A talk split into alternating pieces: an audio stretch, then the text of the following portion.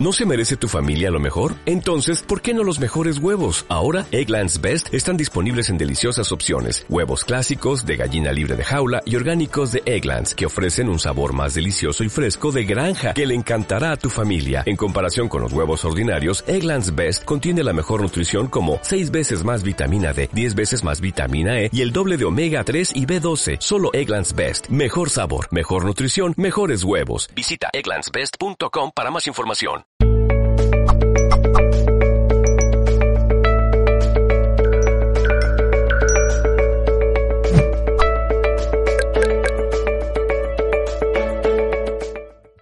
Hay otras cuestiones sobre las que quiero pasar de puntillas porque son muy complejas, pero solo para quienes os guste la historia y queráis hacer una foto. Perdón. Y queráis hacer una foto, pues las conjunciones de Júpiter-Saturno son importantísimas para Europa, que lo sepáis, y aquí hay una demostración. Cada vez que eh, se produce la conjunción de Júpiter-Saturno, que es una vez cada 20 años, Europa tiene que reinventarse, o tiene que renovar las alianzas y lo de ahora es más que evidente, ¿no? El Brexit por un lado, las partidas presupuestarias super multimillonarias para salir de esto y cómo se sale, eh, la esperanza para Europa, a pesar de todo y a pesar de todos los agoreros y catastrofistas y tal, fijaros que yo soy muy positivo con los ciclos astrales que hay y los que vienen y la conjunción de Júpiter-Saturno hace prever que este es el momento de la reconstrucción de Europa. En lugar, hay mucha gente que cree que esto es el fin de Europa, el fin del euro, está tan cacareado todo eso por ahí, ¿no? Y están diciendo tantas barbaridades, pero si nos ceñimos a lo que han sido las conjunciones de Júpiter-Saturno, que es como trabajamos los astrólogos mundialistas, ver qué ha pasado antes, para ver qué pasará en el futuro. Esto es el astromundial. El astromundial no se inventa nada, no saca nada de la chistera, no mira una bola de cristal. Mira la historia y mira las efemérides planetarias. Pero aquí tenéis un, un ejemplo bastante claro y creo que nos da, nos demuestra la importancia para Europa del momento actual, porque ahora es cuando se repite la conjunción Júpiter-Saturno, ¿vale? Esta conjunción, por poneros una anécdota, es muy interesante. Esto es un gráfico que hace Kepler en 1606, en un libro importantísimo que él publica entonces, y que Kepler estudió muchísimo las conjunciones de Júpiter-Saturno, que es lo que habían estudiado los astrólogos mundialistas en el pasado. Y él lo estudia y llega a la conclusión de que esta conjunción que es la que marca el nacimiento y el final de dinastías, de reyes, de mesías, etcétera, es la que marca el nacimiento de Jesucristo y que por lo tanto no ha nacido en el año cero, porque esa conjunción se daba en el año menos seis o en el siete antes de Cristo, da igual, tened en cuenta que el cero es el antes al uno, ¿no? Entonces, esa conjunción le permite pensar, porque había una grandísima concentración cuando nació Jesús en el signo de Piscis, y le permite pensar que no es eh, cuando no es en, el año que dicen que nació, sino en el año menos seis, como os digo, esta conjunción. Una conjunción que, por ejemplo, el, el astrólogo árabe Al-Kindi dijo también que la conjunción Júpiter-Saturno que hubo en el año 571 era la que anunció el nacimiento de Mahoma. Esto lo dijo mucho antes de Kepler, ¿eh? no se lo copió. Los astrólogos árabes, como os digo, trabajaron muchísimo estas conjunciones que además tienen muchísima trayectoria en muchos sentidos desde el punto de vista astrológico, como os decía, para Alfonso X el Sabio, para Felipe II que construye el Escorial bajo una conjunción Júpiter-Saturno, que eran dos planetas, los dos planetas más importantes de su carta astral, y la termina en 20 años a la conjunción siguiente, de manera totalmente estudiada y calculada, para que ese monumento, biblioteca, colegio, iglesia, etcétera, etcétera, estuviera en consonancia con los astros, como lo puso desde luego un suelo absolutamente talismánico y demás, pero además es que eligió el momento de la fundación, incluso la hora exacta de la primera piedra, en consonancia eh, para que esta conjunción hiciera buenos aspectos a su carta. Hay muchas anécdotas de este tipo que, que tienen mucho que ver con la astrología mundial, que la han utilizado reyes poderosos de todos los tiempos, pero que es interesantísimo saber que los reyes magos tienen mucho que ver con esto, que Kepler tiene mucho que ver con esto, que Felipe II, que Alfonso X. Nos llevaría a un larguísimo recorrido, pero no es ahí a lo que quiero llevaros, porque ya es bastante árida la astromundial como para meternos en historia. Solo este punto para cerrar el Júpiter-Saturno y pasamos, pasarnos al Saturno-Plutón. Dime, ¿qué hora tenemos, por favor? ¿Cuánto tenemos? 15 minutos. Eso díselo a Enrique y verás tú. Entonces, Júpiter-Saturno, ¿qué tiene que ver ahora? tiene una cuestión importantísima también porque se ha hablado mucho Piscis, Acuario, Acuario, Piscis, ¿no? Entonces estamos ahora en el tránsito de la era Piscis a la era Acuario. Esto es algo que se viene cacareando desde hace muchísimos años y que hay fechas para todos los gustos. Algunos dicen que entramos en la era de Acuario en el año 1700, otros que entraremos en el 2460 o 2700 y ahí hay de todo, una gama que, que te barajan cualquier. Hay que tener en cuenta que esta conjunción, la actual, la que está ya vigente y que se produce exacta en diciembre, en el signo de Acuario, es la que de alguna manera da el espaldarazo definitivo a la entrada de la era Acuario. Ahí estamos, entrando definitivamente. Lo que ocurre es que, ¿y por qué? Y ahora os lo explico.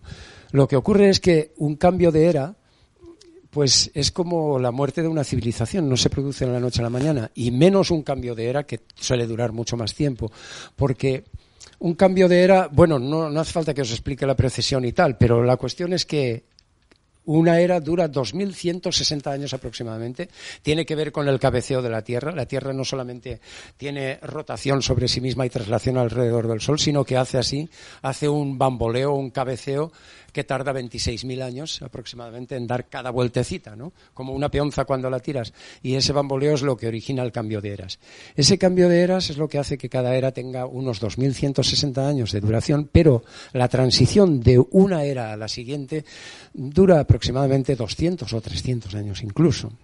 De hecho, todo lo que hemos estado viviendo últimamente, mm, hace nada, de descubrimiento del coche, del tren, los aviones, la informática, que cada vez ya viene pisando más fuerte esto. Todo esto, la, aviación, la conquista de la Luna, del espacio, todo esto ya es era Acuario. Ya se sale claramente de la era Capricornio para entrar en la era Acuario, pero es una transición que va poco a poco y que no se produce de la noche a la mañana, como decía antes.